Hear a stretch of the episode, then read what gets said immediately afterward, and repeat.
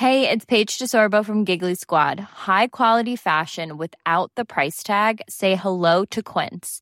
I'm snagging high-end essentials like cozy cashmere sweaters, sleek leather jackets, fine jewelry, and so much more. With Quince being 50 to 80% less than similar brands. And they partner with factories that prioritize safe, ethical, and responsible manufacturing. I love that. Luxury quality within reach. Go to quince.com slash style to get free shipping and 365-day returns on your next order. quince.com slash style.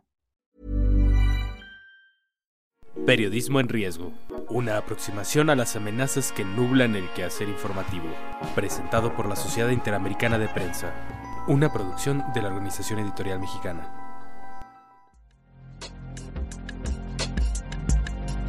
¿Qué tal? Bienvenidos a una edición más de este podcast Periodismo en Riesgo, una eh, emisión de la Sociedad Interamericana de Prensa para revisar el estado que guarda la libertad de expresión y el acceso a la información en todo nuestro continente. Yo soy Alejandro Jiménez y el día de hoy tenemos una plática con un personaje muy respetado en la, en la comunidad académica mexicana, que es eh, Carola García, actualmente la directora de la Facultad de Ciencias Políticas y Sociales de la Universidad Nacional Autónoma de México, pero ha entregado toda su vida a la educación de la comunicación en México. Ella ha sido testigo durante bastante tiempo de cómo ha ido evolucionando la tecnología, cómo han ido evolucionando los mismos alumnos, las nuevas audiencias y ha sido testigo de muchas tesis y de muchos trabajos de investigación sobre lo que es la comunicación, eh, no solamente en México, sino en América Latina. Carola es licenciada de periodismo y comunicación, maestra de ciencias de la comunicación y doctora en sociología por la Facultad de Ciencias Políticas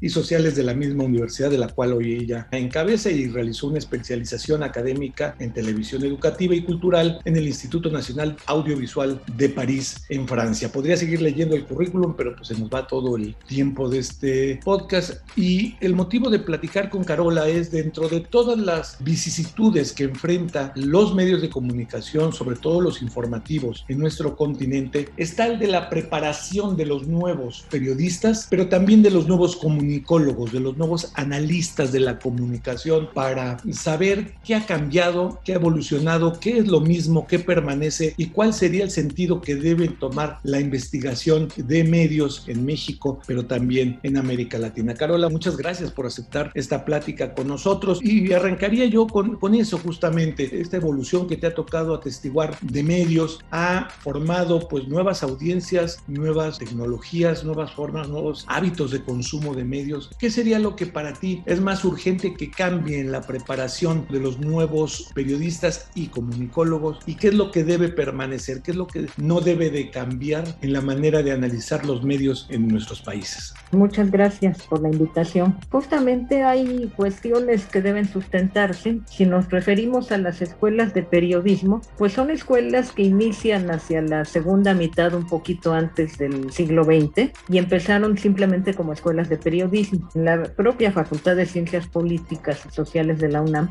la enseñanza del periodismo empezó como una licenciatura en periodismo. Posteriormente cambió porque también se ampliaron los medios. En decir periodismo en un primer momento se pensaba siempre en el periodismo impreso, en los medios impresos, básicamente en la prensa, y después fue ampliándose hacia el periodismo en la televisión, en la radio y la necesidad de capacitar periodistas también ya con formatos radiofónicos o televisivos. En el caso de la televisión fue incorporar la imagen en la transmisión en directo y esto si bien tiene que ver con los recursos tecnológicos, el escenario que se plantea hoy en día con las nuevas tecnologías y con las plataformas digitales todavía amplifica mucho más el uso de la tecnología y por supuesto se están generando nuevas formas de producir información y también nuevas audiencias. Pero respecto a lo que tendría que prevalecer, pues finalmente el ejercicio periodístico tiene que ver con un trabajo que trata de recopilar lo que está sucediendo en el entorno y tratar de contarlo Bueno, con distintos lenguajes, de distintas maneras, pero involucra fundamentalmente un trabajo de investigación.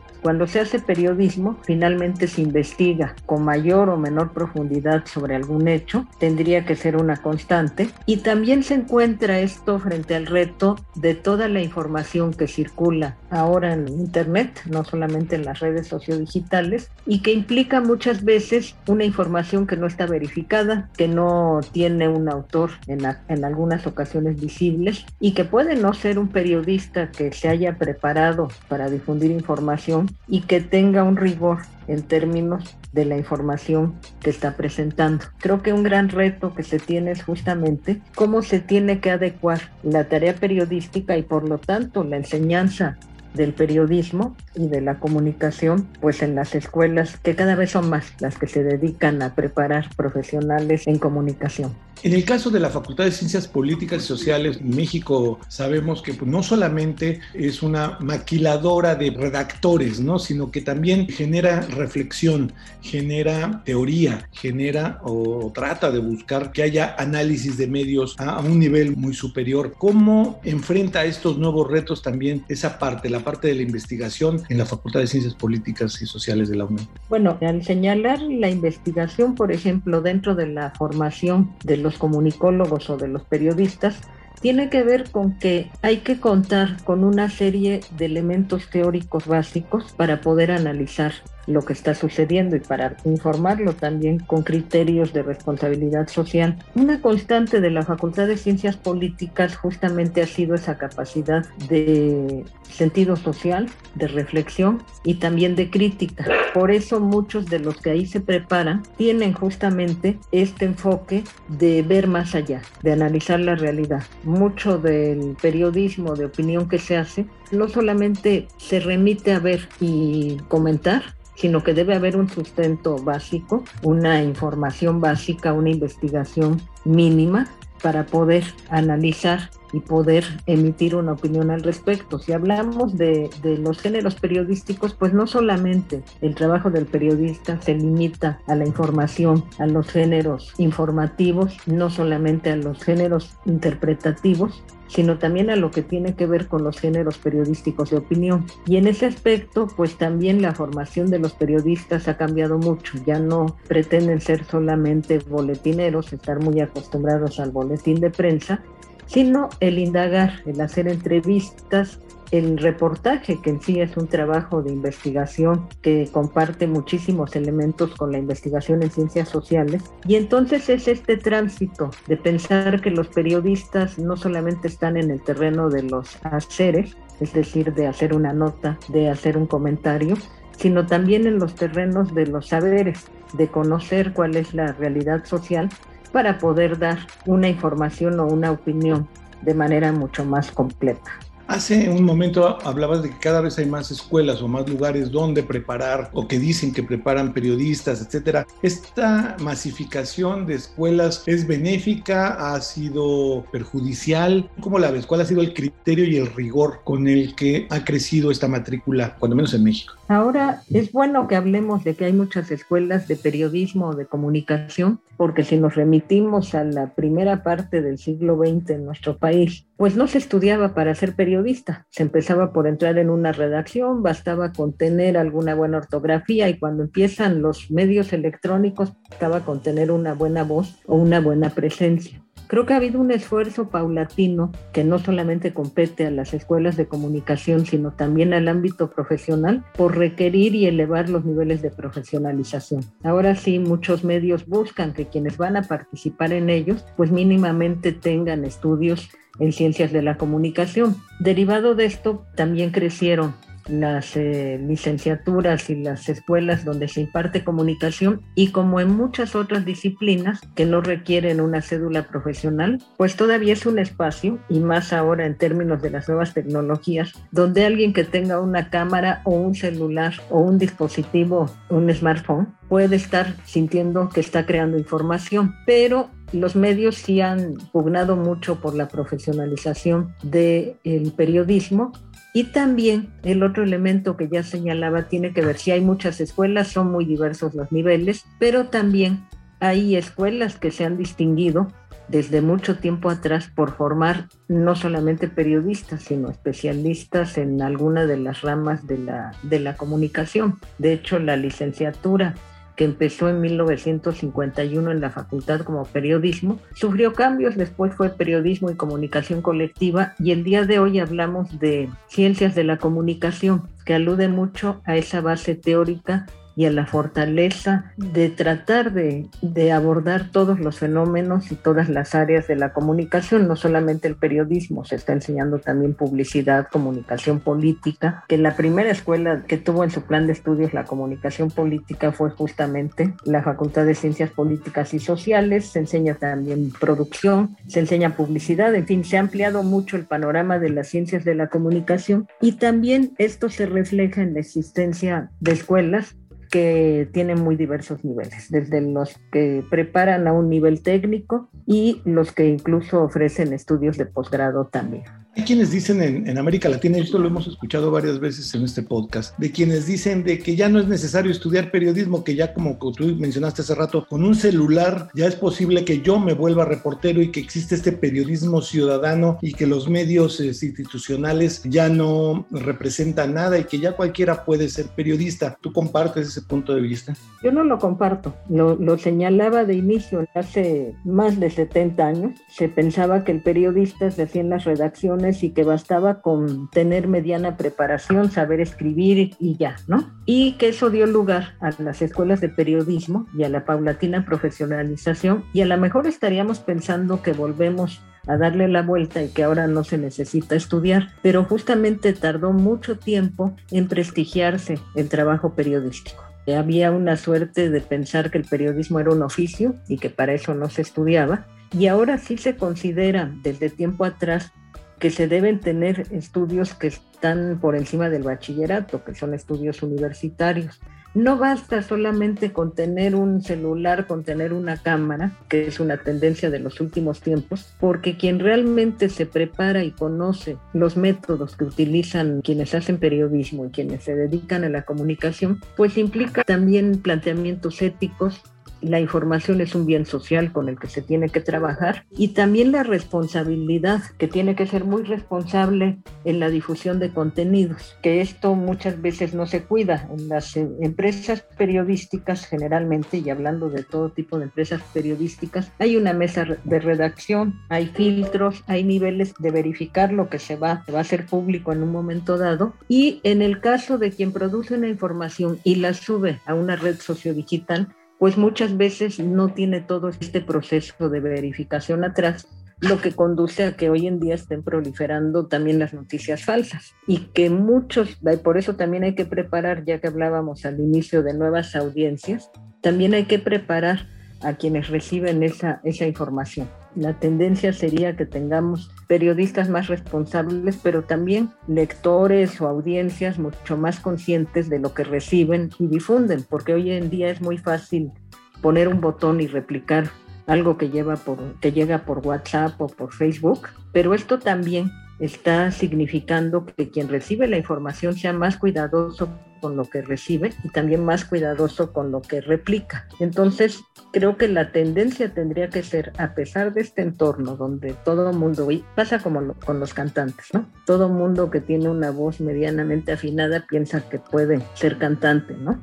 Y el periodismo va más allá de que alguien que tenga un dispositivo piense que puede dedicarse a una profesión. Y además no, no lo hacen muchos de ellos como profesión, ¿no? Simplemente es tener alguna información y entramos en otro riesgo de las sociedades contemporáneas. Mientras más impactante o espectacular sea una imagen que puedo tomar en un momento o el hecho mismo, con eso pienso, y, la inmediatez que se combina, con eso pienso que se está haciendo un ejercicio periodístico y esa es una idea muy equivocada en torno a si hablamos realmente de un periodismo que verifique su información y que lo haga con responsabilidad. Me llama mucho la atención este, este concepto de audiencias críticas, ¿no? Que también cuestionen lo que los medios les están generando. Ha costado mucho trabajo, ¿verdad? Crear una, una audiencia que piense por sí misma y sepa distinguir periodismo de investigación de periodismo basado en América Latina. Sí, tendríamos que buscar audiencias más críticas Y también esto tiene mucho que ver con elevar los niveles educativos, los niveles eh, culturales. Y sí, las audiencias se han vuelto en muchos casos, simplemente por ejemplo hablando de la publicidad, se han vuelto más volátiles, se han vuelto menos crédulas pero también, bueno, del otro lado está el riesgo de no verificar este, ni la información ni el servicio que se ofrece a través de una campaña, ni verificar la información política. ¿Qué faltaría en la educación? ¿Qué, ¿Cuál es el gran déficit que tú ves en la nueva formación de, de profesionales de la comunicación? ¿En qué harías tu énfasis que en este aspecto nos estamos quedando cortos las escuelas de comunicación? Pienso que hay una fascinación por la tecnología, que esto eh, lo mencionábamos no solamente entre quienes son ciudadanos de a pie y no se dedican a la comunicación, sino también entre las generaciones más nuevas que piensan que los dispositivos y la tecnología son en gran medida el elemento fundamental. Y debe existir siempre, como lo decía, la investigación, el cuidado también del idioma, la manera de comunicar y necesariamente una formación cultural amplia. Eh, no solamente es escribir que lleguen las ideas de la cabeza de la nada, sino que mucho de esto deriva de la elevación de los niveles culturales, de conocer de, política, de conocer de arte, de conocer de muchas manifestaciones culturales y que esto fortalecería mucho, además de toda la, parte teórica en, ciencias sociales. Eh, a mí me parece muy importante que la licenciatura en comunicación esté en una facultad de ciencias políticas y sociales, porque tienen ese fundamento de cómo analizar la realidad. Esto es básico para quien quiera trabajar. Yo insisto mucho que la comunicación y por supuesto el periodismo es un bien social, porque también está impactando dentro de nuestras sociedades y de tener ciudadanos más críticos, pero también ciudadanos que sepan muy bien analizar las propuestas que llegan de, de muchísimos lados, sobre todo en una sociedad donde hay una gran cantidad de contenidos que se difunden de manera muy inmediata y que ya requiere una formación mucho más completa que lo que sucedía en otros tiempos, ¿no? Fortalecer la parte humanística, cultural y sobre todo ideológica de los, de los nuevos comunicadores, entiendo. Y a eso le agregaría, bueno, y la parte metodológica y, y de procesos de inversión. Claro, para hacerlo más, más completo. Pues Carola García, eh, directora de la Facultad de Ciencias Políticas y Sociales de la Universidad Nacional Autónoma de México, muchas gracias por estos breves minutos, esta plática que nos sirve mucho para darnos una idea de por dónde estamos en el continente en materia de, de preparación de periodistas. Muchas gracias, Carola. Muchas gracias. Es decir, no ser improvisados, no hablar a lo loco, estar preparados, tener un bagaje cultural y teórico suficientemente amplio para poder reforzar información con credibilidad y realmente distinguirnos de quien no hace periodismo o hace solamente pretendido periodismo ciudadano a través de redes sociales y difunde fake news y no colabora ni a las democracias ni al periodismo en nuestro continente. Muchas gracias por habernos acompañado en esta edición. Yo soy Alejandro Jiménez. Este es el podcast Periodismo en Riesgo, una emisión de la Sociedad Interamericana de Prensa realizada en la Ciudad de México por la Organización Editorial Mexicana, organización que se dedica también a hacer otro tipo de podcast que usted puede escuchar porque son muy amigables, tienen un enfoque universal y usted puede pecar tanto información internacional como información económica, como información deportiva y de espectáculos. Si usted quiere saber de toda la oferta que ofrece la Organización Editorial Mexicana en sus podcasts, puede eh, revisar en nuestro Twitter, arroba podcastom o si tuvieron algún comentario sobre esta emisión o algunas otras de esta familia de podcast, puede hacerlo a nuestro correo electrónico podcast.oem.com.mx. Muchas gracias y nos escuchamos en el siguiente episodio de esta emisión.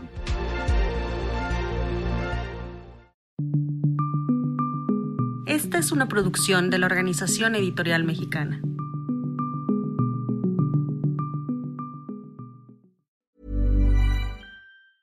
Hey, folks, I'm Mark Marin from the WTF Podcast, and this episode is brought to you by Kleenex Ultra Soft Tissues your ally to help tackle your allergy symptoms this season. I love the change of seasons, but nobody loves pollen and all those other things floating in the air that make you sneeze during this nice weather. Kleenex Ultra Soft tissues are hypoallergenic and allergist approved. So fight back against watery eyes and runny noses without worrying about irritating your skin. For this allergy season, grab Kleenex and face allergies head on.